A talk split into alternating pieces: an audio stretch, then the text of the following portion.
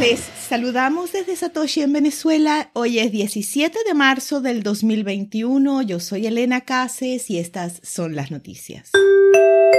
Morgan Stanley se convierte en el primer banco de Estados Unidos en ofrecer acceso a fondos de Bitcoin. El banco dará acceso al activo solo a clientes que sean tolerantes al riesgo y que tengan al menos 2 millones de dólares en poder de la empresa. Las firmas de inversión deberán tener al menos 5 millones para calificar. El anuncio se hizo en un memorando interno que circuló el miércoles, informando además que la operación se hará por medio de tres de sus fondos dos de los cuales son de Galaxy Digital, una empresa fundada por Mike Novogratz, mientras que el tercero es un esfuerzo conjunto con el administrador de activos FS Investment y la compañía de bitcoins y la compañía de bitcoins New York Digital Investment Group.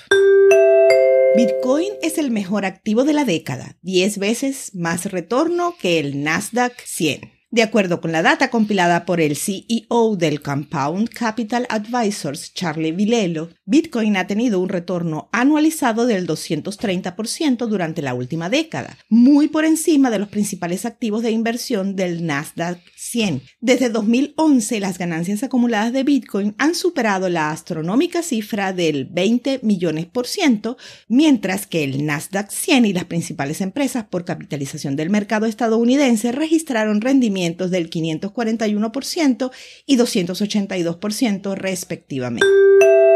Recompensa de los mineros llega a un nuevo all-time high, 42.3 millones de dólares en un día. De acuerdo con las cifras de la empresa de análisis de cadena Glassnode, los mineros de Bitcoin viven momentos dulces reportando cifras de récord en cuanto a ganancias por su actividad. De hecho, este 16 de marzo se marcó una cifra récord de más de 52 millones de dólares en ganancias en un solo día. Bitcoin se encuentra en precios cercanos a su precio más alto histórico y las comisiones de red también se han encarecido, de allí que las ganancias de los mineros han aumentado tanto. Esto refuerza el funcionamiento de la red, incluso a pesar de la reducción a la mitad de la recompensa por bloque minado ocurrida en mayo del 2020 reconocido inversionista estadounidense Howard Marks cambia su opinión sobre Bitcoin.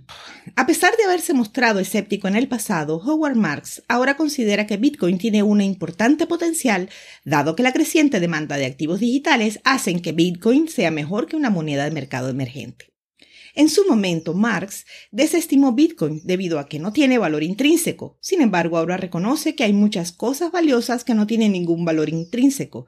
Bienvenido, Howard.